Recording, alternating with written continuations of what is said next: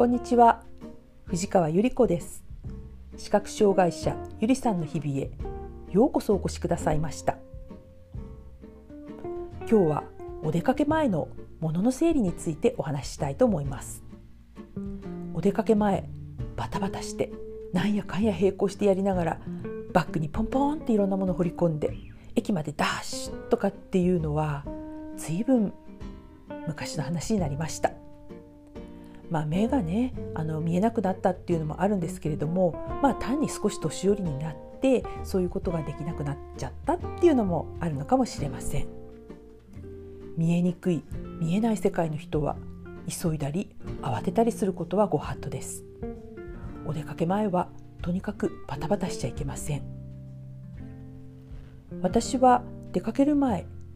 えー、机の上に布マットというかね、まあ、布のランチョンマットを敷いてその上に持っていくものを全部積み上げます。例えば、えー、今何が置いてあるかしら。後でちょっと出かけようと思うんでね置いてあるんですけれども、えー、お財布と小銭入れそれから障害者手帳それからこれは、えー、 Suica かな？あ Suica。それからまあ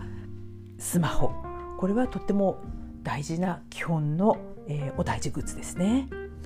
それからハンカチが2枚とティッシュそれからまあお懐紙が入ってますねこのお懐紙っていうのはすごい便利で油取り紙にもなるしえハンカチ忘れた時にはあのお手洗いでね手拭き紙にして捨てることもできるのですごく便利に使ってます。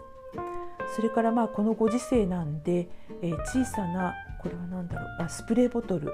あこれは消毒液のねスプレーボトルがちょっと入ってます。それから白手袋これはねあのうんちょっとこう駅で手引きしてもらう時とかね、うん、あの手すり触っちゃう時なんかに片っぽだけちょっと白手袋して、まあ、人様に触れたりとか。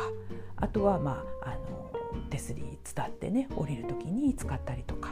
っていう感じで白手袋が入ってます。それからあとはあこれは何だろう。あこれはねあのエコバッグだね。エコバッグがあります。それからまああのお大事物セットっていうのもあるんですけれどもこれはまあ予備のマスクとかね櫛とかアメちゃんとかなんかお守りとか、うん、それからあとなんかあの緊急の時のホイッスルとかっていうのも入ってますね。そういうのがひとまとめになった袋があります。それから場合によっては小さな水筒も持ってったりします。こんな感じが私のお出かけの基本セットなんでしょうか。まあこれらはねえー、ちょっときれい系のリュックに入れて、えー、一人で出かける時にはリュックに白状っていうのが私の定番スタイルになってます。この机の上のノランチョンマット方式っていうのは、えー、お出かけの時だけではなく洗濯物干す時にねあの洗濯ばさみをボーンと盛り上げておいてそこから洗濯ばさみ取っていくと行方不明がなくなります。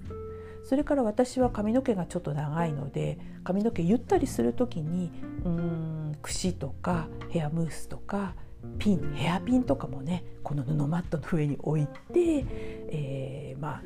鏡あんまり見ないんですけれどもねあのこうあの髪を言うとピンとかね櫛とかの行方不明が防げます。まあ、とにかくねあの机と布という手触りの違いであの境界線を作るっていうのが大事なんですね。そういう意味で布マットはすごく重宝してます。そして布のランチョンマットの他にもお盆の大小っていうのはよく使いますね。これはあのお茶を入れたりとかジュースを入れたりとかする時にテーブルの上に直接置いてお茶注いだりするとなんかこぼしたりとかね 溢れさせたりとかっていうのが未だにあるのでお盆の上に置いておくとうん机を濡らさなくて済むっていうのもありますね。